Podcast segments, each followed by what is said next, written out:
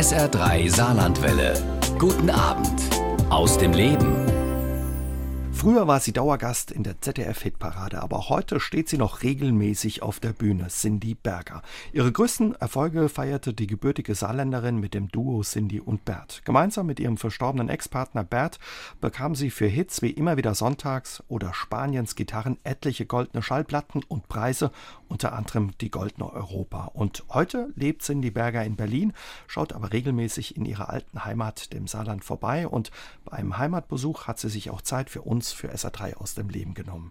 Hallo, schönen guten Abend, Frau Berger. Schön, dass Sie da sind. Einen wunderschönen guten Abend. Ich freue mich auch. Wie geht's Ihnen? Ich muss sagen, mir geht's rundherum gut. Ja, ich kann nichts anderes behaupten. Ich habe mich früher immer gewundert. Mein Sohn hat immer gesagt, ich bin glücklich. Äh, das hört man so selten. Aber ich merke, dass mir das jetzt auch sehr leicht äh, von den Lippen geht, zu sagen, ich bin glücklich. Mhm. Ja, ich habe so so einen Weg gefunden, mein Leben so zu gestalten, dass es mich voll in Anspruch nimmt und trotzdem noch genügend Zeit lässt für zum Beispiel für Theaterbesuche oder Konzertbesuche, was ich alles früher nicht gemacht habe. Wir waren meistens selbst auf der Bühne und immer unterwegs. Ich habe schon ein neues Leben da in Berlin. Und manchmal wird es ein bisschen zu viel, das gebe ich auch zu, weil ich auch nicht schwer Nein sagen kann. Das habe ich noch nicht gelernt. Und ja, ich aber, kann sagen, ich bin glücklich. Aber ja. es ist schön, dass Sie das sagen können. Ich bin glücklich und man sieht es Ihnen auch an. Sie strahlen. Ja, also das ist schön. Ja, mein Metzger sagt immer, hier kommt jetzt die Frau, die immer lacht. das ist gut, weil Sie haben recht. Ne? Viele gucken gerade so, ja auch in der trüben Jahreszeit so ein bisschen kriescremig. Da mhm. ist es mhm. schön, wenn jemand einem anstrahlt und lacht und für gute Laune sorgt. Es stimmt, aber Sie ab und zu schauen Sie schon noch im Saarland vorbei.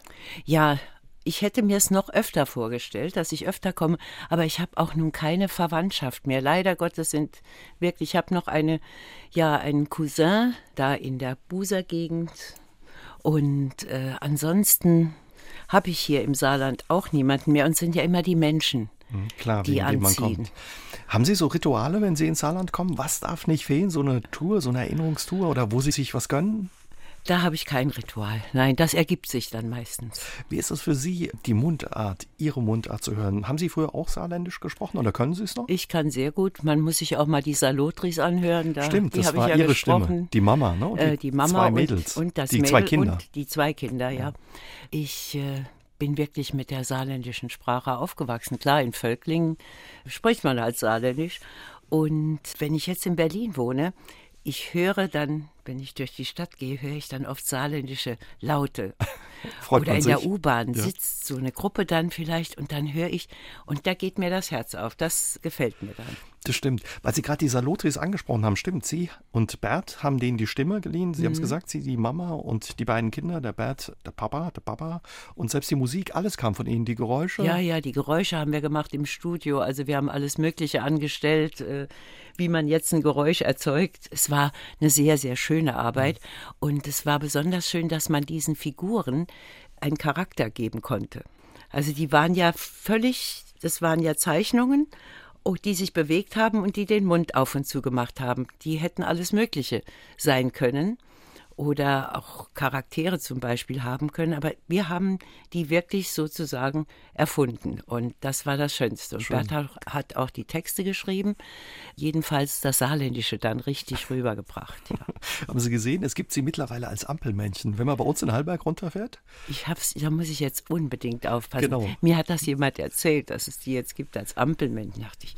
Das muss ich ja sehen. Meistens muss man eh, wenn man in Hallberg runterfährt, an der roten Ampel äh, stehen bleiben mhm. und da winken sie einem und entgegen. da sind sie dann. Da sind sie. Stimmt es, dass Frank Elsner ihn eigentlich oder wollte ihn das Saarländische mal austreiben? Ja, der hat das ja auch geschafft. Wir waren im Interview nicht bei Frank, da war er noch Direktor bei RTL. In Luxemburg? In Luxemburg, ja. Und er hat das wohl gehört aus seinem Büro, das Interview. Und er wusste ja, wir waren ja schon relativ erfolgreich. Es war noch, ich weiß nicht, die wievielte Platte es war als wir da in äh, Luxemburg waren. Und dann hat er uns ausrichten lassen, wir sollen ihn doch mal besuchen und hat uns dann wirklich ans Herz gelegt. Er sagt, ihr seid jetzt auf dem Sprung, Karriere zu machen und was euch dabei im Weg steht, ist eure Sprache. Kinder, man versteht euch nicht überall und zudem, es klingt nicht so sympathisch. Was? Und ihr müsst jetzt aufpassen, dass ihr Hochdeutsch lernt. Wir haben uns angeguckt und dann haben wir gesagt, ja, wir waren natürlich damals sehr jung und wollten ja auch wirklich das annehmen, was einem erfahrenen Menschen erzählen. Und wir haben uns dann vorgenommen, das irgendwie zu lernen. Sind dann nach Hause gefahren, saßen im Auto und waren stumm. Hat sich keiner getraut, mir was zu sagen. Keiner hat mir ein Wort gesagt. Und ich denke, ich muss doch jetzt mal was sagen. Dann geht gerade so die Sonne unter und dann sage ich, Bert, schau, dieser Sonnenuntergang. Da ist er auf die Bremse und hat gesagt, das halte ich ja nicht aus. Und damit war das Thema gestorben. Wir haben es dann auch so gelernt. Zu Hause haben wir eben dann immer noch Saarländisch gesprochen. Und wenn wir unterwegs waren, unterwegs, haben wir versucht. Ja. Wie ist es, wenn es aus der alten Heimat zurück in die neue Heimat nach Berlin geht? Nehmen Sie was mit? Gibt es so ein Care-Paket, so ein saarländisches, wo Sie sagen, oh, da habe ich manchmal Lust drauf? das äh, könnte schon mal vorkommen, ja. So eine richtige Leona, die kriegt man in Berlin nicht. Da gibt es Fleischwurst, die auch sehr gut ist, aber keine echte Leona. Wie kam es dazu, dass Sie ja nach Berlin gegangen sind, Frau Berger? Das ist eine längere Geschichte. Nein, ich war ja die letzten Jahre, habe ich mit meiner Mutter zusammengelebt. Nicht mehr im Saarland, aber an der Grenze in Zweibrücken. Zweibrücken. Das war ja die Heimatstadt meiner Mutter und dort war auch die Familie. Und deswegen haben wir dann ja über 40 Jahre da gelebt. Und ich eben in den letzten Jahren mit meiner Mutter zusammen. Wir haben immer mit den Eltern in einem Haus gelebt, aber als meine Mutter dann alleine war, mein Vater ist 92 verstorben, ich denke, 91 hatte ich einen schweren Unfall, 92 ist mein Vater verstorben, war nicht so eine tolle Zeit. Aber ich habe dann die Rolle meines Vaters so übernommen haben bei meiner nach Mutter. der Mutter geschaut einfach. Ja, die Mutter war ziemlich, also mein Vater hat alles erledigt, das war früher so. Meine Mutter war Hausfrau, die hat alles gemacht, dass es der Familie gut ging, aber sie hatte keine, die hat noch nie eine Überweisung ausgefüllt oder war auch nie auf der Bank. Der Papa hat das Haushaltsgeld gebracht und damit war das gut und damit ist sie ausgekommen. Und jetzt hat sie plötzlich wusste sie gar nicht. Und ich habe mich dann um alles gekümmert und bin dann auch später zu ihr wirklich in die Wohnung auch gezogen, als es ihr auch nicht mehr so gut ging. Sie wurde ja dann 91 und 2016 ist sie dann im Mai verstorben. Und da war das für mich natürlich schon ein harter Schlag. Also mir ging es gar nicht gut. Ich habe mich nicht mehr wohlgefühlt, in der Wohnung nicht. Ich habe mich alleine nicht wohlgefühlt, ohne die Aufgaben nicht wohlgefühlt. Also so ein Loch ein bisschen ja, gefallen, das kann man ist sagen. schon, man fällt da schon. Mhm. Und dann hat mein Sohn, der in Vietnam lebt, hat gesagt, ach Mama, komm doch mal für vier Wochen mal zu mir und dann kannst du dich ein bisschen erholen und wir gehen dann noch auf eine Insel, da kannst du wunderbar entspannen in Thailand. Ja. Und da sind wir dann auch hin. Es hat mir auch sehr gut getan. Und auf der Insel ist mir dann eingefallen, dass ich ja auch da leben könnte. Dass ich da sehr ruhig leben könnte und mit in der Hängematte und lesen. Und ja, es kamen auch immer wieder Leute vorbei. Man lernt dann auch wieder immer andere Menschen kennen. Habe ich mir sehr schön vorgestellt und habe das so mit meinem Sohn besprochen. Und der hat auch gemeint, ja, warum nicht? Mhm. Da kannst du wohnen, da bin ich auch noch öfter bei dir und so weiter. Ich bin nach Hause und habe dann angefangen, das äh, vorzubereiten. Also Koffer also, schon zu packen? Wohnungen, nee, packen mhm. braucht man da nicht viel. Nach Thailand nimmt man nicht so viel mit. Äh, ich habe alles äh, aufgelöst. Also die Wohnung meiner okay. Mutter, meine Wohnung in Frankreich. Ich habe alles aufgelöst, alles war froh, wenn es abgeholt wurde. Aber wahrscheinlich so eine riesige und Aufgabe, wenn man so ein langes äh, Leben hat und auch äh, erfolgreiches wie Sie, hat sich ja, bestimmt viel angesammelt. Da ne? hat sich sehr viel angesammelt und alle meine Trophäen und Erinnerungen und, und Zeitungsausschnitte das sind ja Ordner voll Fotos, ich weiß nicht wie viel tausend. Äh, die kann man ja nicht mitnehmen. Gut trennen davon? Oder? Ich kann mich sehr gut trennen. Mhm. Ich kann mich überhaupt sehr gut trennen, nur nicht von Menschen, aber von allem anderen kann ich mich sehr gut trennen. Mhm. Das habe ich da gemerkt. Es hat mir sogar gut getan. Ich habe mich so bei jedem Schrank oder Tisch, was rausgetragen wurde, habe ich gesagt, war eine schöne Zeit, über 40 Jahre, aber das reicht nun. Mach's gut. Äh, auf zu neuem. Und äh, alle diese Andenken, die konnte ich natürlich nicht irgendwie jetzt auch noch wegbringen. Und da habe ich zum Glück in der Eifel einen sehr, sehr guten und alten Fan, also er ist nicht so alt wie ich zum Beispiel. Ich habe ihn als Kind, haben wir ihn kennengelernt, er war im Waisenhaus und die Kinder dort waren zu einer Cindy und Bert Show. Mhm. Sind die nachmittags gekommen und seitdem ist er Fan und er sammelt alles, was Cindy und Bert betrifft. Und den haben sie glücklich gemacht und mit all den Dingen. Dem habe ich alles gegeben. Der kam immer mit dem Auto angefahren, hat sich das Auto vollgeladen in die Eifel und sein Wunsch ist es, ein Cindy und Bert Museum zu eröffnen. Ich wünsche ihm da immer viel Glück dabei. Ich weiß, er macht das mit Liebe und er hat selbst so viel Spaß dran. Mhm. Also wenn ich ihm auch jetzt neuere Ausschnitte, wenn ich, wenn wir irgendwas, wenn was in der Presse ist oder so, das sammle ich dann und gebe es ihm dann, dann kann man ihn vergessen. Dann kann er sich das da rein, versinkt er in diesen Sachen und liest das alles und dann wird das überall hinsortiert und wunderbar. Also Zelte abgebrochen hier, quasi ja, die Dinge weggegeben und dann war der Plan eigentlich zu ihrem Sohn nach Asien zu gehen. Auf die Insel. Was, was macht er eigentlich in Asien? Der hat Kunststofftechnik studiert und ist jetzt für eine Zulieferfirma von Adidas mhm. tätig. Also hat einen sehr schönen Job, der ihn sehr gut ausfüllt, aber er kommt viermal im Jahr nach Deutschland. Und Sie haben sich gedacht, gehe ich da mal hin, aber haben dann festgestellt, irgendwie ist das doch nicht so das Richtige. Ich habe es gar nicht selbst festgestellt. Meine Tochter hat mich schon davon abgehalten, als ich nämlich, das war im August, als ich ja. in Thailand war und an Weihnachten waren wir zusammen. Meine Tochter lebt halt in Berlin. Und die hat dann äh, mich so ein bisschen ausgefragt und kam dann auch zu der Frage, was machst du eigentlich da auf dieser Insel? Erstens mal, wieso gehst du so weit weg? Muss es so weit sein? Und zweitens, gibt es dort Menschen, mit denen du irgendwas gemeinsam hast? Und drittens, was machst du? Du bist doch ein Mensch, der immer Beschäftigung mhm. braucht. Du kannst jetzt nicht nur lesen und in der am Strand liegen, in der Matte, in der Hängematte. Und das war eine gute Frage. Da habe ich mir dann Gedanken drüber gemacht und habe dann zum Glück mal wenigstens drüber nachgedacht, nicht nach Thailand zu gehen. Und meine Tochter hat dann ganz zufällig, ist sie aus ihrer WG ausgezogen zu ihrem Partner und hat mich dann im Januar angerufen und gesagt, Mama, wenn du nach Berlin kommen solltest, Großstadt würde dir mal gut tun, da musst du aber jetzt kommen, denn jetzt ist mein WG-Platz frei, kannst du sofort kommen. Und das habe ich gemacht. Mit fast 70 in der WG, Frau Berger. Wow. ja, das hat sich halt ergeben durch meine Tochter. Und es war auch nur eine Zweier-WG. Ein Kollege von ihr, mit dem sie schon hier in Saarbrücken zusammengearbeitet hat, also auch ein Saarländer, der mhm. von der Mentalität auch sehr gut zu mir gepasst hat. Und äh, wir haben uns überhaupt nicht genervt. Michael, ne? Der Michael, war ja. um so um die 40 oder so. Ja, der ne? ist so im Alter meiner ja, Tochter. Tochter. Ja, ja. Und die waren halt Kollegen und haben sich immer gut verstanden. Und so haben die da zusammen gewohnt und so haben wir dann. Er hat natürlich gleich gesagt, also das ist nur, solange die Mutter dann, bis sie eine Wohnung gefunden hat, nur eine Übergangslösung. Wir haben uns gar nicht gekannt. Und dann, als ich dann mal da gewohnt habe, hat sich herausgestellt, dass wir uns überhaupt gar nicht nerven. Der hatte einen anderen Rhythmus, der ging morgens sehr früh aus dem Haus, kam abends dementsprechend früher nach Hause. Ich bin nicht vor zehn, halb elf aus dem Haus gegangen und kam abends oft sehr spät nach Hause. Und dann haben wir uns nochmal getroffen, vielleicht mal in der Küche oder auf dem Flur. Auf Hallo, mal ein Glas Wein mhm. getrunken. Mhm. Aber öfter haben wir uns nicht gesehen. War das Ihre erste WG oder haben Sie schon mal in der WG gewohnt? Ich habe noch nie, das ist ja jetzt das Komische an der Sache. Ich bin jetzt wirklich, ja, ich bin 48 geboren, also ich werde jetzt schon 72 und ich habe jetzt die erste Wohnung, in der ich alleine lebe. Ich habe noch nie alleine Ach, gewohnt. Quatsch.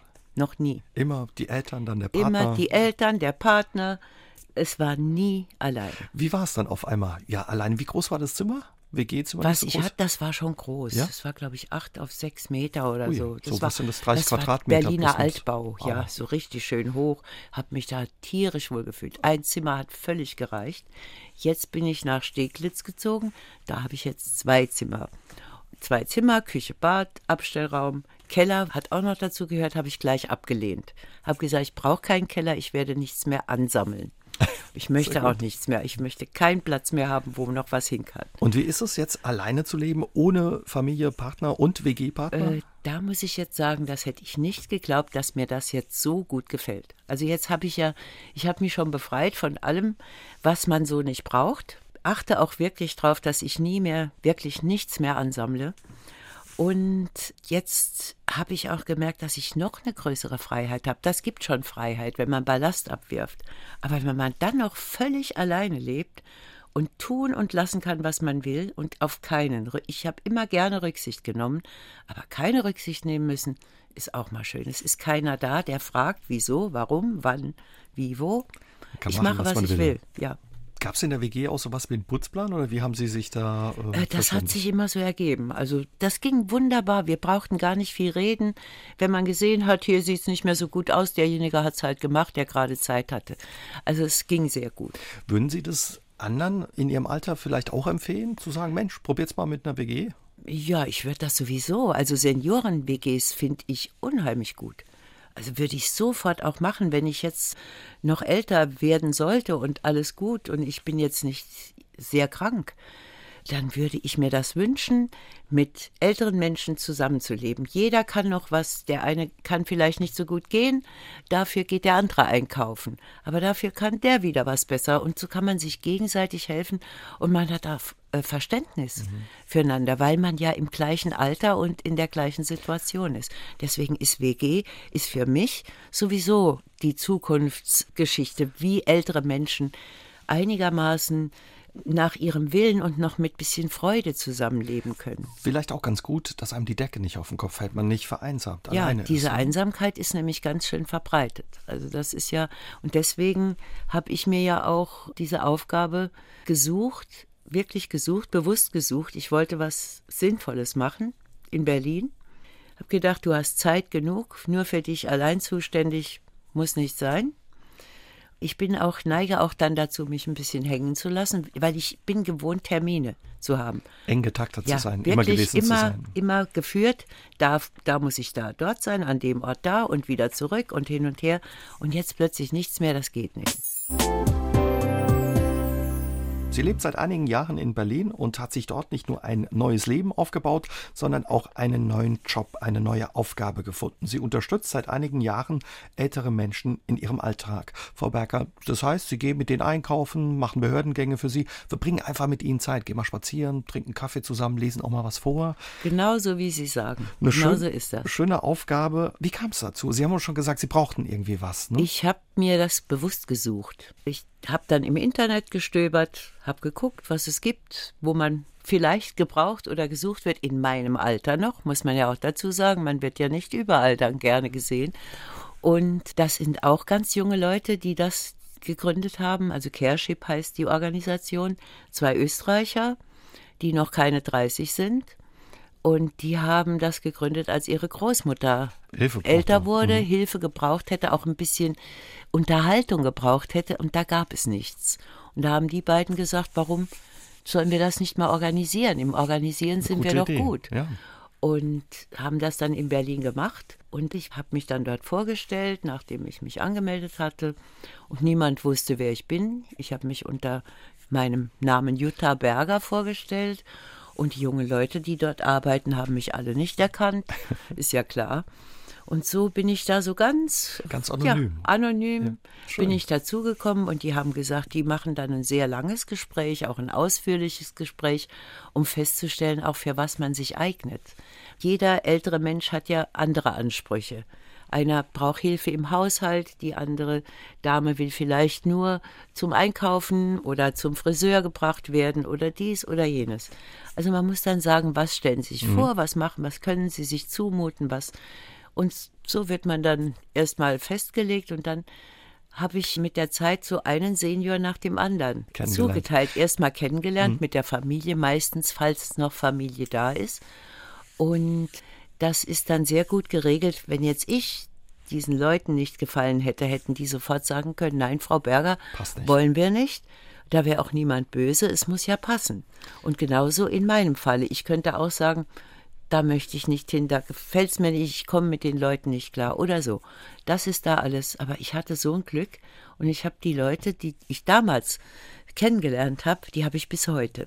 Die betreuen Sie noch. Ich wollte gerade sagen, wahrscheinlich ist ein besonderer Job, wo man viel gibt, aber bestimmt auch viel zurückkriegt. Man gibt, ich finde, man gibt gar nicht so viel. Man gibt Zeit, ein gutes Stück von seiner Zeit, die man dann für die Leute da ist.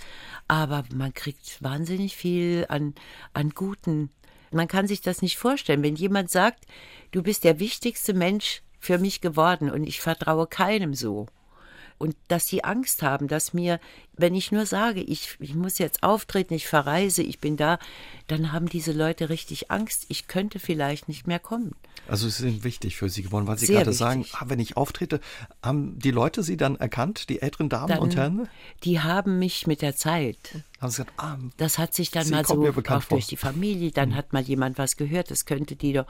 Und dann haben sie mich auch gefragt, aber das ist gar nicht wichtig für die, dass ich äh, auch noch singe. Wie gesagt, die haben da nur Angst, wenn ich unterwegs bin, es könnte mir was passieren.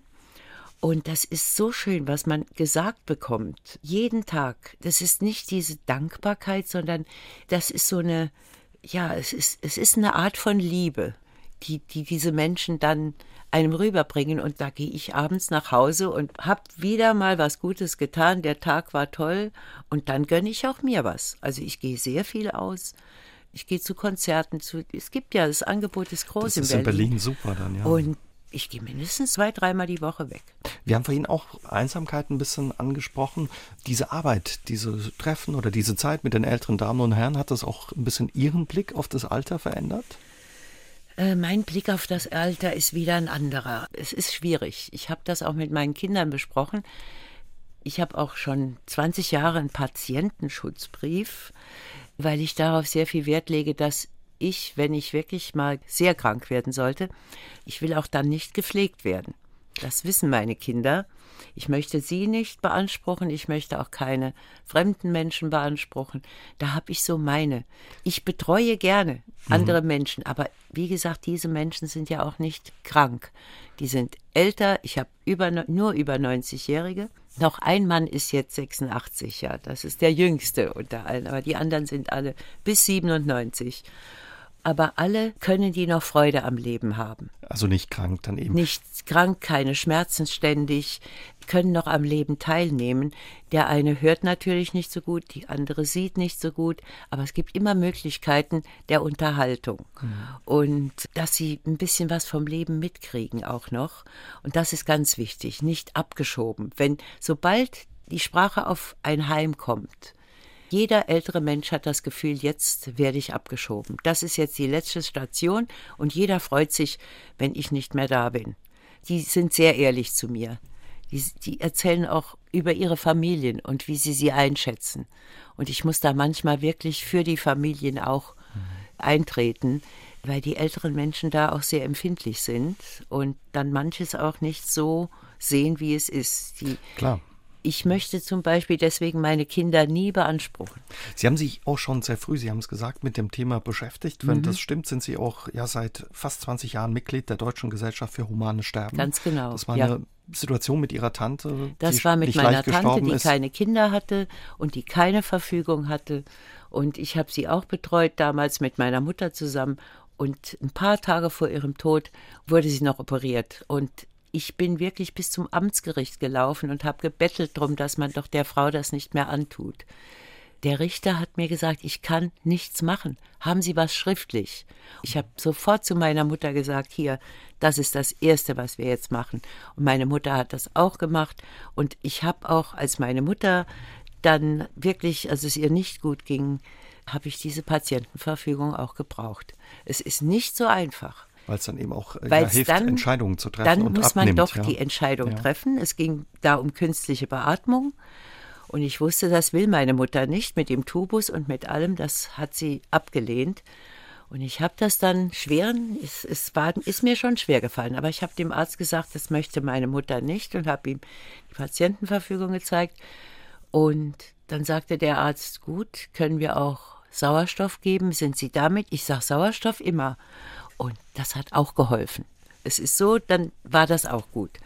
Ja, und, Man sollte es machen. Und solche Dinge helfen eben auch den Angehörigen, die Den Angehörigen. Klar, wenn ich nichts gehabt hätte, ich habe auch dann bestimmt, wenn meine Mutter ständig Schmerzen hatte, als sie im Krankenhaus war, habe ich zu dem Arzt gesagt, ich möchte gern, dass sie mehr Schmerzmittel bekommt. Meine Mutter braucht keine Schmerzen mehr haben in ihrem Alter. Ich möchte das nicht. Ich, sie hat gejammert, ich kann es nicht verkraften.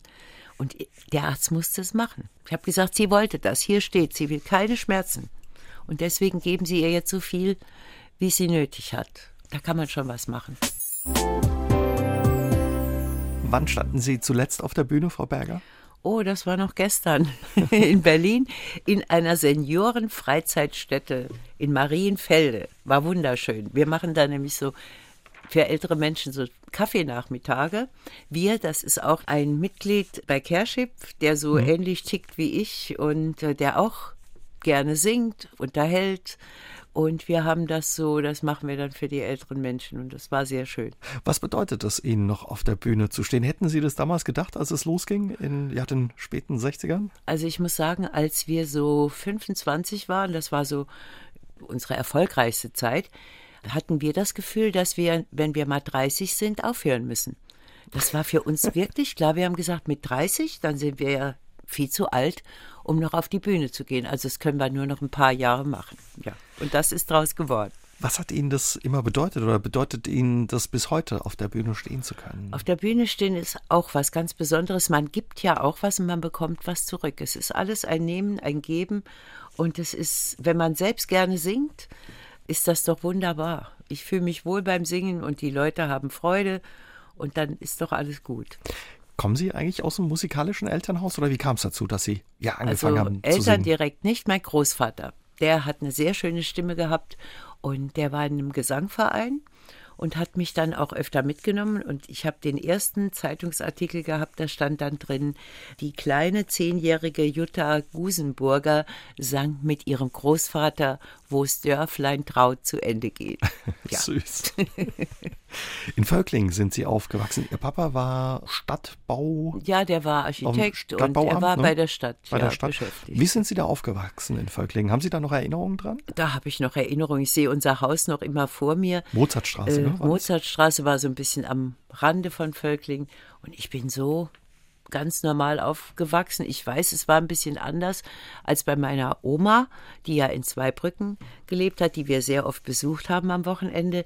Bei uns in Völklingen, da gab es dann die Flugasche, die immer flog. Und äh, meine Mutter Hütte. musste furchtbar viel putzen. Also das war alles in Zweibrücken nicht.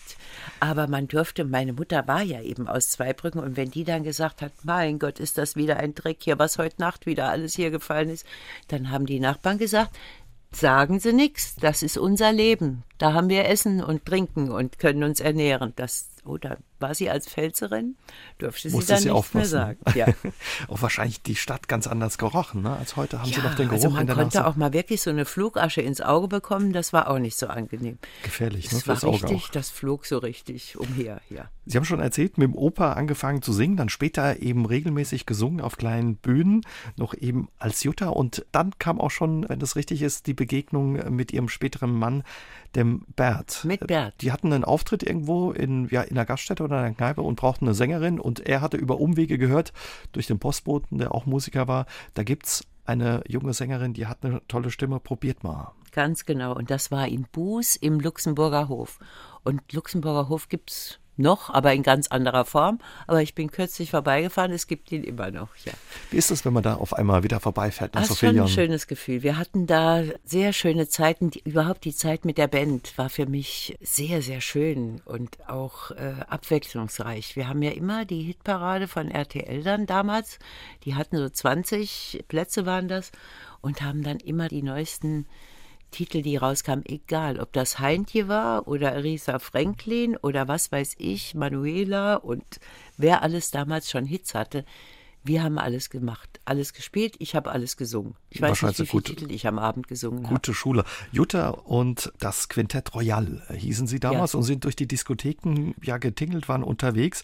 War wahrscheinlich eine gute Schule. Wie fanden das ihre Eltern, dass ihre Jutta da jetzt auf einmal unterwegs war als zuerst, Tanz Tanzband? zuerst überhaupt nicht. Also als Bert gekommen ist, haben sie es erstmal voll abgelehnt. Ich hat, bin noch zur Schule gegangen. Das wollten die gar nicht, dass ich da irgendwas mit Musik.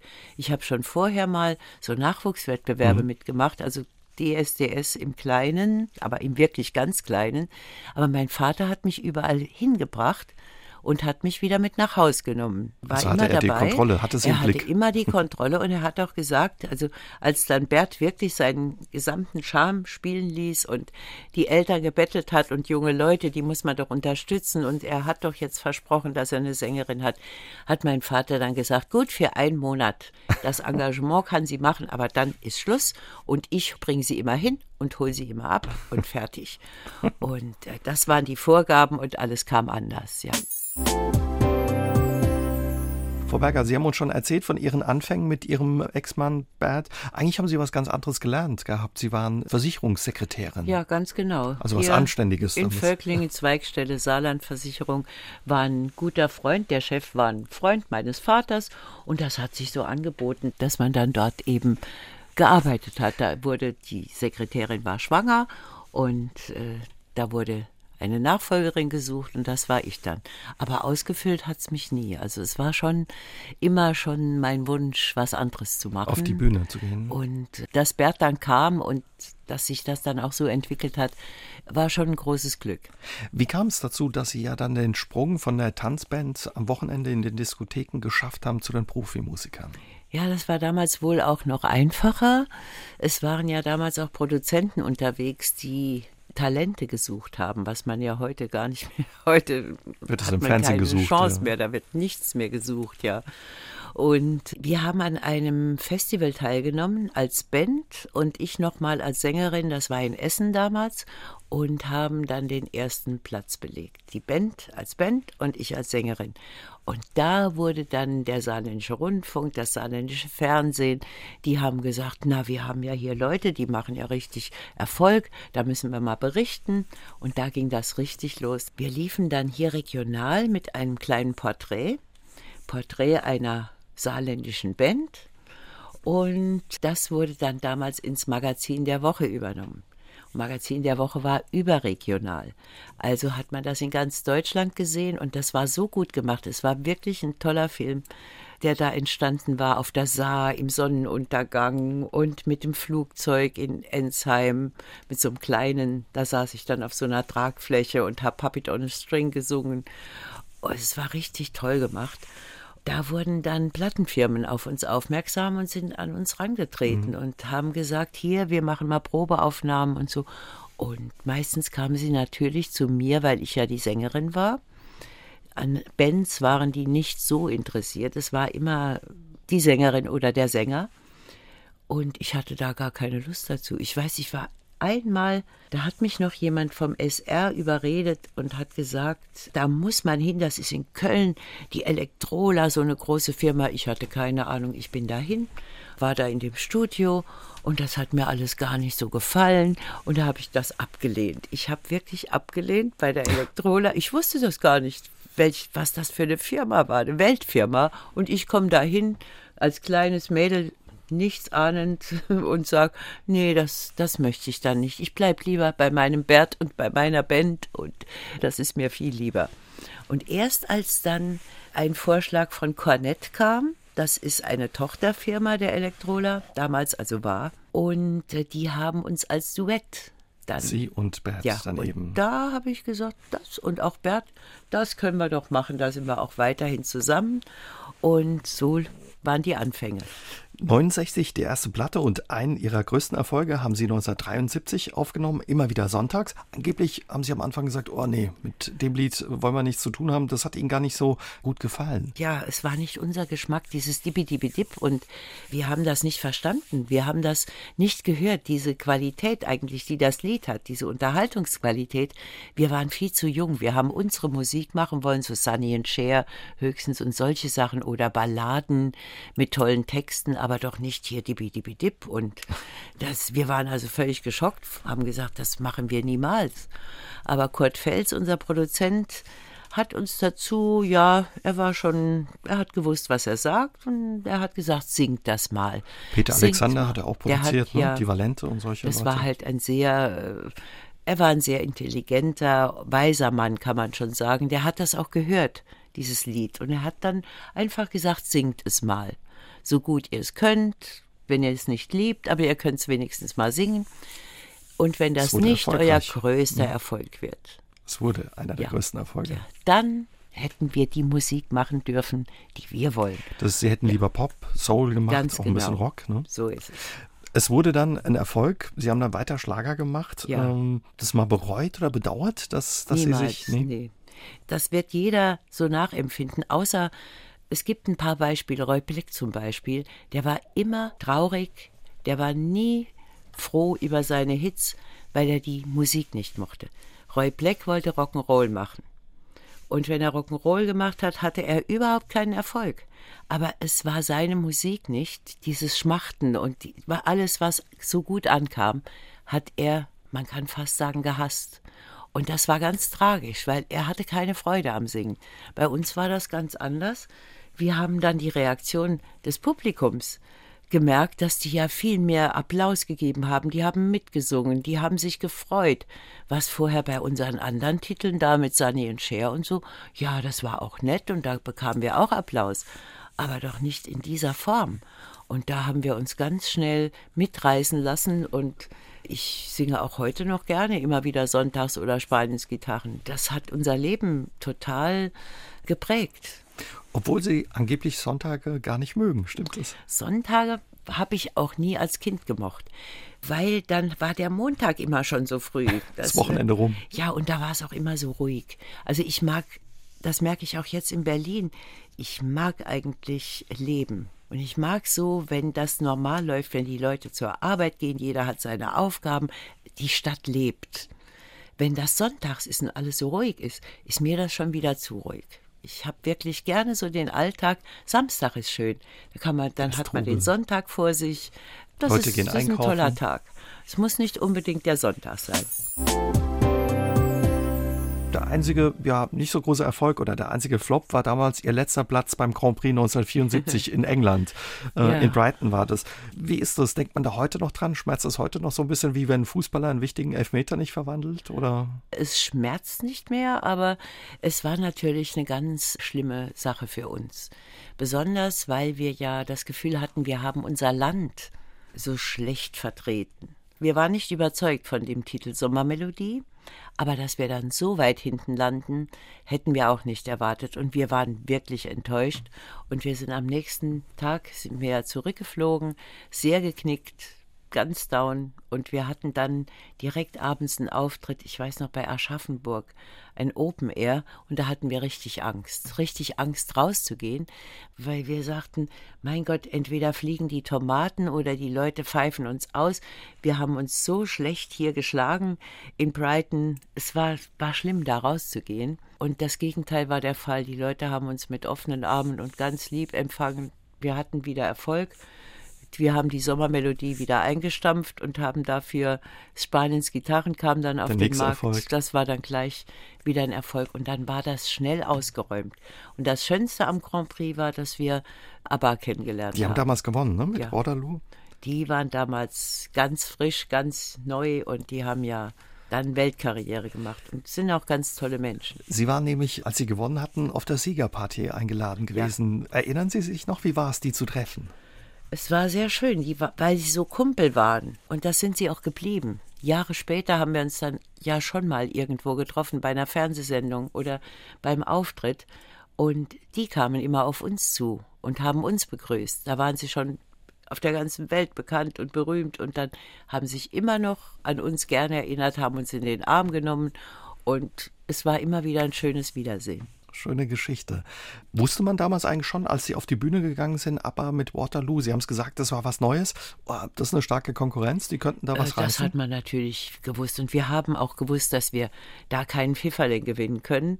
Wir haben auch, ich weiß noch, wir haben noch mit zu Hause telefoniert mit meinen Eltern und haben die schon mal vorbereitet drauf. Die haben sich ja so gefreut. Die Kinder sind da international und England. Und wir haben gesagt, macht euch am besten, guckt ihr die Sendung nicht an.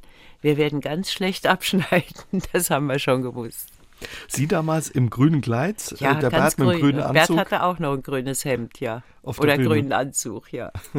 Aber offenbar, Sie waren ja richtig ein paar Tage damals da, ne? Also das Ja, war ja. wirklich so Schnuppern an der großen internationalen Musikwelt. Ja, das war schon mit den Kollegen, es waren ja tolle Leute dabei. Olivia Newton-John war auch dabei und ach, waren viele, die wir da dann kennengelernt haben. Und da waren natürlich auch von den Plattenfirmen große Partys und so. Es war sehr viel Schönes am Brighton. Eben nur das schlechte Abschneiden. Ja. nur der letzte Platz. Schwamm drüber. Schwamm drüber. Berger, was haben Sie für Erinnerungen an die Hitparade? Ja, die Hitparadenzeiten, die sind, glaube ich, bei allen, die damals dabei waren, so noch so richtig voll in Erinnerung geblieben. Das waren die wichtigsten Zeiten für uns. Und ich glaube, ohne diese Sendung würde es uns alle auch nicht mehr geben. Es sind ja doch noch viele unterwegs. Genau wie ich sind noch sehr viele Kollegen sehr viel gebucht und, und machen Konzerte und sind wirklich ständig auf Tour. Das wäre ohne diese Sendung nicht möglich. Die Sendung hat nämlich äh, viele Generationen vor den Fernseher gerufen. Da saß von der Oma bis zum Enkel, alle saßen bei dieser Sendung, haben auch das gemeinsame Erleben. Und ich muss jetzt wirklich sagen, dass das war eine der einflussreichsten Sendungen, die man sich vorstellen kann, die aber heute nicht mehr möglich ist, weil es heute zu viele Sender gibt. Früher gab es drei. Man hatte auch gar keine Auswahl. Das war unser großes Glück. Man musste es gucken und zum Glück kam es ja dann auch noch so gut an. Also es war eine schöne Sache für alle. Und der Sendung können wir nur ewig dankbar sein. Wie oft waren Sie dabei? Wissen Sie das noch? Wir waren 52 Mal dabei. 52 mhm. Mal. Ist ja Wahnsinn. Erlauben Sie uns mal den Blick hinter die Kulissen, was wir ähm, nicht gesehen haben. Klar, wir haben Sie im Fernsehen gesehen, wenn Sie aufgetreten sind, aber was ist da hinter den Kulissen passiert an Schönem? Ja, schöne Sachen sind passiert, weil wir ja auch dann immer gemeinsam im Hotel waren. Wir haben immer im Schweizer Hof gewohnt in Berlin und äh, der Schweizer Hof hatte eine Bar, wo man sich dann erstmal nach den Proben getroffen hat, alle zusammen. Und die Bar hat dann später den Namen Todeszelle gehabt, weil da kam man nicht mehr raus und am nächsten Tag ging es einem auch nicht so gut. Also, also es wurde schon, ordentlich get Es wurde getrunken. ganz schön getrunken, es wurde viel erzählt, es wurde wahnsinnig geraucht auch. Äh, damals hat man ja noch überall rauchen dürfen. Ja, da ist schon viel gelaufen. Und äh, Bert hat ja dann auch immer dafür gesorgt, dass gute Stimmung war. Das hat er dann mit Verladen er hat das Verladen genannt. Das waren Ideen, was man so machen kann, damit alle was zu lachen haben und dann auf Kosten der Kollegen. Nicht bös gemeint, sondern lieb gemeint. Aber es, zum Beispiel kam es dann auch vor, dass man lange in dieser Bar war und dann auf sein Zimmer ging und in diesem Zimmer war dann nichts mehr drin. Denn das hatte Bert mit ein paar anderen total da war kein Knopf mehr drin. Und solche Sachen, die gab es dann. Wir wussten das, die anderen wussten es, haben natürlich gelauert auf dem Flur, was macht er jetzt, wenn er in sein Zimmer kommt.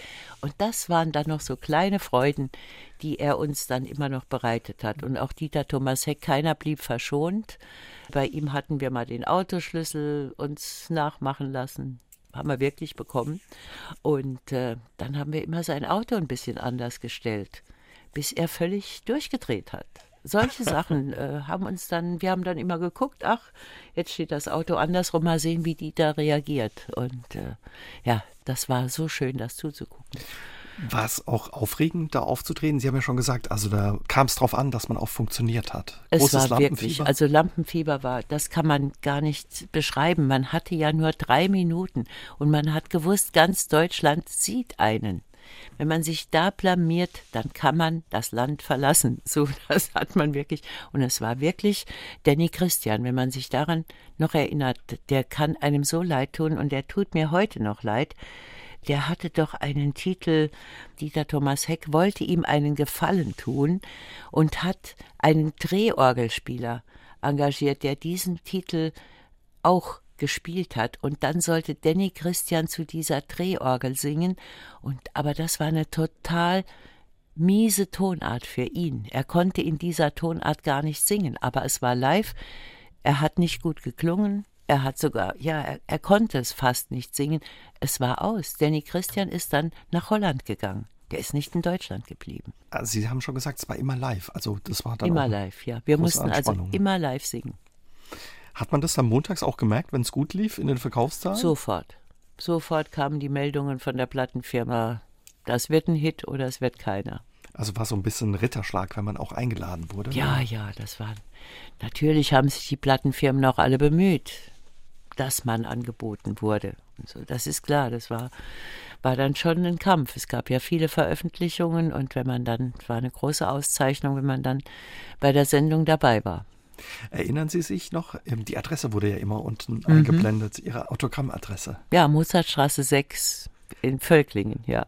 Wirklich Ihr Elternhaus gewesen? Damals? Das war, das war unsere, wenn man das sich vorstellt, dass man heute noch seine Privatadresse im Fernsehen zeigt. Also es ist wirklich, es war eine ganz andere Zeit. Standen da nicht Fans ab und zu vor der Haustür? Oder? Die standen auch ab und zu vor der Haustüre, ja. Die kamen dann angereist, einmal ein Mädchen mit dem Opa und der Opa hat gesagt, wir können die nicht mehr zu Hause halten, die will jetzt mal ein paar Tage bei Cindy und Bert wohnen. Oh je. ja, das, das kam vor. Also mit der habe ich heute sogar noch Kontakt, ja. Ich habe viele noch, mit denen ich, die ich 40, 50 Jahre kenne, mit denen ich heute noch Kontakt habe, auch wo wir uns auch treffen. Aber ist sie wirklich da geblieben? Nee, die hat kurz die äh, Hände geschüttelt und wir, der Opa hat sie dann Es war so, dass mein Vater, der hat, der hat das dann geregelt, der hat gesagt, das kann man dem Kind nicht abschlagen. Und äh, wir haben es dann wirklich gemacht, aber der Opa, wir haben gesagt, der Opa kann nach Hause fahren und wir passen dann auf die Kleine auf und wir bringen sie auch wieder zurück. Also wir haben es dann wirklich gemacht. Ja. Wahnsinnige Geschichte. Ja. Kam wahrscheinlich, hatten Sie einen eigenen Postboten, wahrscheinlich viel Fanpost. Also an. da kam, die Post kam in Riesensäcken. Da kam nicht mehr der Postbote nach der ZDF-Hitparade. Das waren oft vier, fünf, also Säcke, die waren riesig hoch, so 1,50 Meter vielleicht hoch und völlig voll mit Post. Und äh, die haben wir dann mit der ganzen Familie abgearbeitet, ja. Das war schon hart. Ihr Papa hat, glaube ich, immer geantwortet. Der hat, da ne? der hat darauf geachtet, dass das dass alles, alles beantwortet wurde, ja. Und dass wir immer genügend Autogramme unterschrieben haben und so weiter. Da hat er sehr großen Wert drauf gelegt, ja. Die Todeszelle ist das eine, was Sie erinnern, das Verladen von Bert. Gibt es noch so eine schöne Geschichte, Erinnerung, die Sie haben? Naja, es gibt so viele schöne Erinnerungen. Wir haben ja so viel erlebt durch Auftritte, durch jetzt bei der ZDF-Hitparade. Das, das war jedes Mal ein Erlebnis. Da kann man jetzt gar nichts äh, raus, direkt rausfinden. Also dabei sein, das war wirklich wunderbar. Auch tolle Künstler dann getroffen, ne? Ja, wir haben uns ja alle sehr gut gekannt und äh, haben uns natürlich über jeden gefreut, der da neu war. Und äh, ja, es war so eine, so eine Gemeinschaft. Es war natürlich auch, Druckbrands war ein sehr, sehr gestrenger, der auch dann, der konnte auch mal sehr barsch sein. Also da habe ich auch eine Erinnerung, die nicht so toll war. Und zwar hatte ich äh, damals, so ganz zu Anfang, hatte ich einen Goldzahn auf der linken Seite und irgendwie um einen Zahn so, das hatte man früher so gemacht, war gar nicht so verkehrt. Aber dann stand ich auf diesem Podest und Druck Brands hat gesagt, Mädel, du musst dir mal deine Zähne richten lassen vor der vor versammelter Mannschaft. Das Gold, das det geht nicht. Er war ja Berliner, det geht nicht. Det wird schwarz. Ja, aber dann vor allen. Das war nicht schön, aber die Zähne wurden dann auch gerichtet. In der Filmbranche war die letzten Jahre häufig diese MeToo-Debatte irgendwie Thema. Haben Sie sowas in der Musikbranche auch erlebt? Nee, habe ich nicht erlebt. Sie hatten den Bert immer dabei bei anderen ja. Kolleginnen oder Kollegen? Nee, kann ich jetzt gar nicht sagen. Heute gibt es, glaube ich, auch noch einen Stammtisch in Berlin. Sie leben mittlerweile in Berlin. Treffen Sie, Sie gehen ab und zu, glaube ich, hin. Treffen Sie da auch noch die alten Kollegen von früher? Es gibt jeden Dienstag einen Stammtisch, aber das sind, der nennt sich, der ist Künstlerstammtisch und ich treffe dort auch mal hin und wieder, also Irene Shear zum Beispiel, die, die halt in Berlin wohnen. Oder Tina York, als sie noch in Berlin gewohnt hat. Wir haben uns da öfter getroffen. Aber da sind auch sehr viele Schauspieler und sehr viele Künstler, die jetzt in der Berliner Szene sehr bekannt waren. Und die habe ich jetzt so mit der Zeit alle kennengelernt. Und das ist eine sehr schöne Gemeinschaft. Und wenn man dienstags wirklich Zeit hat, geht man auch sehr gerne hin. Man sitzt zusammen, es wird nie so furchtbar spät. Es wird sehr viel Schönes ja, erzählt. Wir haben schöne Gespräche und es ergeben sich auch dann wieder Dinge, dass man, was man gemeinsam machen könnte, was, was natürlich wahrscheinlich auch nur in Berlin möglich ist, weil es dort auch die Möglichkeiten gibt. Sie waren vor einigen Jahren, Frau Berger, auch bei Let's Dance dabei. Tanzen Sie gerne? Hat Spaß gemacht? Ich tanze gerne. Aber ich habe nie richtig, ich war zwar mit der Schule in der Tanzstunde, aber da ist nicht so viel hängen geblieben. Ich habe eher so Freestyle gerne getanzt. In die Disco gehen und da richtig abtanzen ein paar Stunden, aber dann nachher sich wirklich an Regeln halten, das war nicht meins. Und ich muss sagen, es war ein tolles Training. Es Anstrengend ja, auch. glaube ne? ich, drei Wochen Ja. jeden Tag mit wenig Pausen und mit einem sehr strengen Lehrer, muss ich auch dazu sagen. Der hat also kein Pardon gekannt. Äh, Mittagspause und so war da gar nicht so gerne gesehen. Es war für mich eine tolle Erfahrung. Ich habe das genossen, dieses Training, habe dann mal wirklich auch empfunden, was da drin steckt im Tanzen, was diese Leute für Leistungen bringen, die das wirklich perfekt machen. Und ich wollte nur nicht direkt bei der ersten Sendung rausfliegen und das habe ich ja zum Glück geschafft. Aber dann war Zeit. Dass, äh, ich war ja doch viel älter als die anderen und da habe ich schon gemerkt, die, die haben ja noch viel mehr Elan und da ist viel mehr dahinter und was die alles. Dann bin ich wirklich mit frohem Herzen gegangen, aber ich hatte es geschafft, dabei zu sein. Und ich finde das Format auch wirklich sehr schön. Klingt nach einer schönen Erfahrung. Sie wurden Ja. auch mal für das Dschungelcamp äh, angefragt, aber da haben Sie gleich abgewunken. Ich wurde jedes Jahr angefragt. Auch letztes Jahr wieder in Berlin werde ich jetzt auch jedes Jahr wieder gefragt. Und da kommt sogar die Redakteurin und geht mit mir essen, weil sie immer das Gefühl hat, sie kann mich noch überzeugen.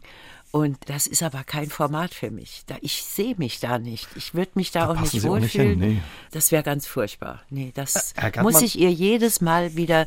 Ist eine, so eine nette Frau und sie will mir es immer wieder schmackhaft machen. Sie kommt immer unter anderen Voraussetzungen und dann kommt aber doch wieder raus, dass es doch ums Dschungelcamp geht. Und ja, Ärgert man sich da und denkt, Mensch, wie kommt er auf die Idee, was soll ich da? Oder?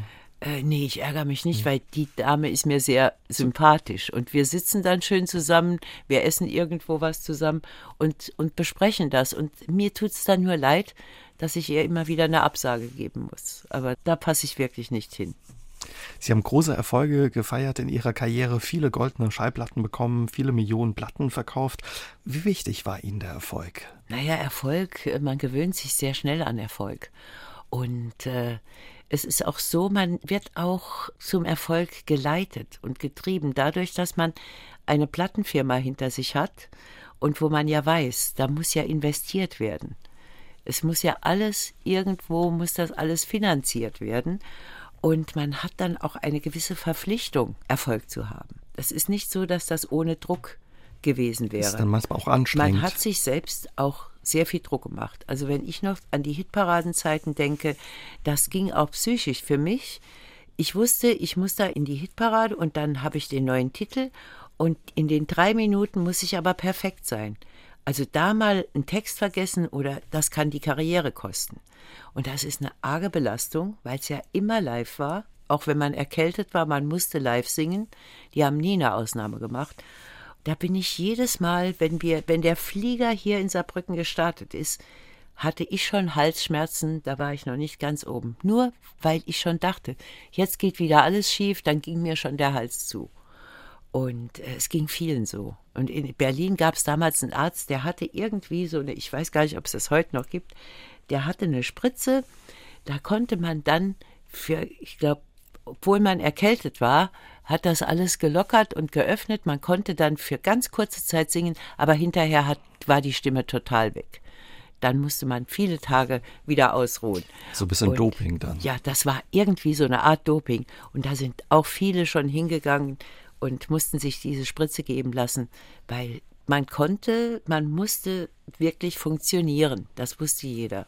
Das ist die Schattenseite des das, Erfolgs. Das waren, aber wenn, wenn man dann das geschafft hatte, die Freude war natürlich hinterher umso größer. Und wenn man sich noch gut platziert hatte, das ist so, man muss natürlich auch das Lampenfieber ist ja nicht so angenehm und das wird auch nicht besser. Also bei mir wird Ja. es immer schlimmer. Früher habe ich das Gefühl, war das gar nicht so schlimm, wie es heute ist. Also heute sterbe ich tausend Tode, bevor ich irgendwo auf die kleinsten Bühne raus soll, weil man man denkt ja, man, man kann ja nicht, wenn man so lange singt wie ich, darf man sich ja überhaupt keine Fehler erlauben oder überhaupt, da darf, muss alles perfekt sein. Bei Anfängern würde man das noch ein bisschen entschuldigen, aber deswegen, man setzt sich ja selbst unter Druck. Das eine ist der Erfolg, die schönen Momente, wenn es klappt, wenn man eine gute Platzierung in der Hitparade hat oder eine Platte gut Tja. ankommt. Ein Song. Wie ist es, wenn es mal nicht so gut läuft? Ja, das muss man auch verschmerzen. Das ist, Im Sport ist es noch einfacher. Da gibt es noch ein Metermaß, was die Leute auch, ich, ich stelle mir immer vor, bei einer Olympiade oder so, was sie für ein Nervenkostüm haben müssen, wenn sie genau in der Minute funktionieren müssen und dann solche Leistungen vollbringen. Das ist gar nicht mit uns zu vergleichen. Aber es ist überall von nichts kommt nichts. Man muss diesen Einsatz bringen. Man muss es wirklich wagen und egal welchen Druck man dann hat, aber wenn man es dann geschafft hat, der Erfolg ist dann, der tut auch dann so gut und man ist dann auch wirklich rundherum wieder mal glücklich. Es gibt ja viele Formen, glücklich zu sein. Jetzt standen Sie viele Jahre mit Ihrem Partner, dem Bert, auf der Bühne. Wie ist es, wenn man zum einen ja ein Team ist, das gemeinsam singt, aber eben auch ein Paar verheiratet ist, eine Familie hat? Macht das das leichter oder manchmal auch schwieriger? Also für uns hat es leichter gemacht. Wir waren sehr, sehr verliebt und äh, wir wollten also nur zusammen sein und deswegen dieser gemeinsame Beruf und dieses gemeinsam unterwegs sein, gemeinsam Erfolge haben, wirklich überhaupt dieses ganze Zusammensein, das hat das erst so schön gemacht. Und wir haben also niemals dieses Traumpaar vorgespielt. Wir, waren's. wir waren es. Wir waren es wirklich. Wir waren unheimlich glücklich und haben das wirklich auch, ja, ich möchte diese Zeit niemals missen. Dass es dann zur Trennung kam, das habe ich ins Nachhinein versucht mal zu analysieren, wieso das dann aus der großen Liebe, wieso die so abgeflaut ist. In langer Zeit. Ich denke, das hat immer mal, es waren so zehn Jahre totales Hoch und dann zehn Jahre Abbau. So sehe ich es, aber langsamer Abbau. Und äh, das war zu der Zeit, als mein Sohn auf die Welt kam. Der, 1976. der, gewun- der wirklich gewünscht war, war ein Wunschkind, war für uns, äh, wir wollten unbedingt eine Familie haben, aber dann waren wir nicht mehr zu zweit. Wir waren nicht diese Einheit. Wir waren nämlich wie eine Einheit. Wir haben schon fast das Gleiche gedacht und gesagt und so parallel waren wir und so zusammen.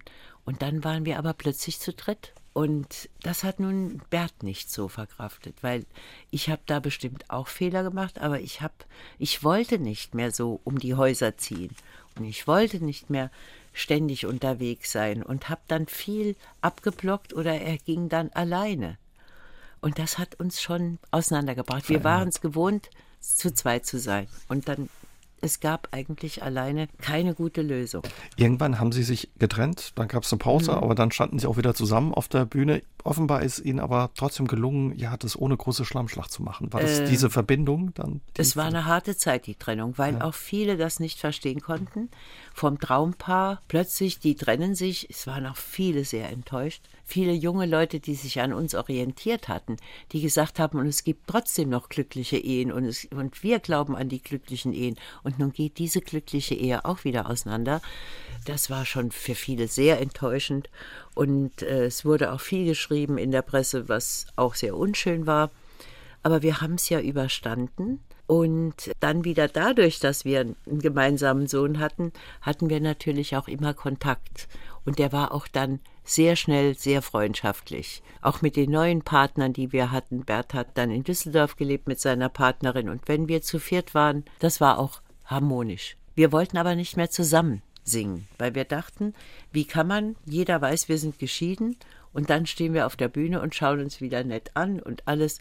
Das ist sowas von Theater gespielt, das machen wir nicht. Und dann kam 94 Dieter Thomas Heck und hat diese Superhitparade im ZDF ja präsentiert und hat dann gesagt, würdet ihr noch mal immer wieder Sonntag singen für mich? Ich habe alle jetzt gerufen und er hat zu mir gesagt, Bert hat schon zugesagt, obwohl das gar nicht gestimmt hat. Zu Bert hat er gesagt, Cindy hat schon zugesagt. Haben wir gesagt, ja klar, was das machen wir doch einmal noch immer wieder sonntags. Ja, und dann hat sich daraus wieder entwickelt, dann kamen wieder andere, die gesagt haben, jetzt habt ihr hier gesungen, könnt ihr da singen. Und so ging das langsam wieder, dass wir dann wieder zusammen gearbeitet haben auch. Und heute bin ich froh drum, weil ich, ich hatte ja weiter gesungen, solistisch, aber Bert hat ja nur noch im Studio gearbeitet, er ist ja nicht mehr aufgetreten. Und ich habe dann gemerkt, wie er es genossen hat, Wieder äh, auf der Bühne zu wieder stehen. auf der Bühne zu stehen.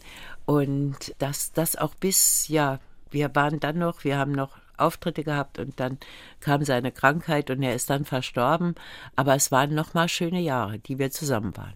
Sie haben große Erfolge gefeiert zusammen, aber auch Sie alleine. Wie haben Sie es geschafft, da nicht abzuheben, auf dem Teppich zu bleiben? Ach, ich weiß gar nicht, warum man abheben sollte. Also ich sehe da nie, ich sehe da überhaupt keinen Grund drin. Das war, wir haben das Schönste gehabt, wir konnten unser Hobby zum Beruf machen, aber es war immerhin unser Beruf. Und mir tut es gut, wenn jemand sagt, ich liebe die Musik oder ich früher, die haben uns ja verehrt und hin und her, wo wir hinkamen, Menschen, Massen dann. Trotzdem, es ist alles vergänglich, das muss man auch wissen. Man soll die Zeit genießen, aber man soll sie nie überschätzen. Die Menschen sind auch so, die beim Fußball wird auch wahnsinnig gejubelt, aber wenn die Leute ein paar Mal verloren haben, dann habe ich auch schon oft mitgekriegt, dass sie dann niedergemacht werden. Und das ist menschlich. Und deswegen ist es nicht so viel, man muss sich nicht so viel drauf einbilden, wenn man mal eine Zeit lang einen Riesenerfolg hat. Also Aber wahrscheinlich haben Sie in Ihrer Karriere auch viele gesehen, die mit dem Erfolg nicht so klar gekommen sind oder das gestolpert hat man auch darüber. gesehen, ja, das, das gab es auch. Oder auch Leute, die so ein bisschen abgehoben haben oder auch arroganter waren oder das waren aber alles die Leute, was jetzt Hitparaden Kollegen betrifft, wir haben uns alle immer toll verstanden und waren alle froh, wenn jeder Erfolg hatte. Dann war auch gute Stimmung und für uns war immer der Spaß war immer das Wichtigste, dass wir viel Spaß haben. Neid oder sowas gibt es da nicht? Da gab es keinen Neid, nee. Heute weiß ich nicht, ob das heute noch so ist. Es ist heute so hart geworden. Äh, aber es macht mir auch oft den Eindruck, dass äh, solange Gruppen so zusammen was Gemeinsames machen, dass es immer noch geht. Dass die Musik doch noch so viel verbindet, dass man dann auch dem anderen, wenn er wirklich eine tolle Leistung bringt, dass man es ihm auch gönnt und auch vielleicht auch mal sagt, ja, der ist fast, der hat einen besseren Titel oder der ist ja noch besser als ich. Das ist nicht schlimm. Es gibt immer bessere. Und man braucht nie zu denken, hier, ich bin der Größte. Da fängt es dann an, schlecht zu werden. Mhm. Ja. Wie blicken Sie zurück? Sie sind, glaube ich, jemand, der sagt, ah, ich, ich lebe nicht unbedingt in Erinnerungen, aber so wie das heute Abend klingt, sind das schöne Erinnerungen, die Sie haben. Zum Glück sind es schöne Erinnerungen, aber ich denke auch, die alles, was nicht so toll war, das vergisst man auch wirklich gerne mit der Zeit. Also ich habe so alles mit allem, habe ich jetzt so ein gutes Verhältnis dazu. Und wenn es dieser Grand Prix ist oder wenn es Erlebnisse waren, die nicht so toll waren, es wird alles mit der Zeit verschwimmt, das, das, was nicht so toll war. Und es ist zum Schluss ist alles nur noch schön. Und das finde ich gut. Was kommt in Zukunft? Also ich plane jetzt, was Musik betrifft, nicht mehr viel. Ich habe mir auch jetzt wirklich mal überlegt, dass es keinen Sinn macht, jetzt noch neue Titel aufzunehmen. Das passt jetzt nicht mehr. Wer soll denn die noch kaufen? Und eine Plattenfirma soll das auch noch finanzieren. Das wäre auch wieder Druck ich möchte jetzt, ich habe 250 Titel zur Auswahl, die ich singen kann. Und von eigenen Titeln, äh, da muss ich jetzt nicht noch was Neues machen in meinem Alter, da lasse ich das lieber sein. Und äh, ich habe auch kein Management, ich biete mich nirgends an, also dass ich jetzt sage, hier, ich könnte Auftritte machen. Wenn jemand mich buchen will oder eine Feier hat oder ein, ein kleines Theater in Berlin oder auch sonst, wenn mich jemand haben will, der findet mich und äh, dann kann ich das machen und mache das auch gerne. Aber es ist das Schöne heute ohne Druck. Das ist es ist niemand da, der sagt, hier, jetzt muss das aber mal laufen und da muss mal Erfolg her. Es muss gar nicht. Es muss nur Spaß machen und Freude bringen den Leuten und mir und damit ist äh, das alles erfüllt. Dann wünschen wir Ihnen weiterhin viel Freude und Spaß bei all dem, was Sie machen und ja, eine gute und schöne Zeit in ja, Berlin. Danke. Vielen Dank für das, das Gespräch. Das kann ich gut gebrauchen. Ja. ja, und bis bald einfach mal wieder im Saarland. Gerne. SR3 aus dem Leben. Immer dienstags im Radio, danach als Podcast auf sr3.de.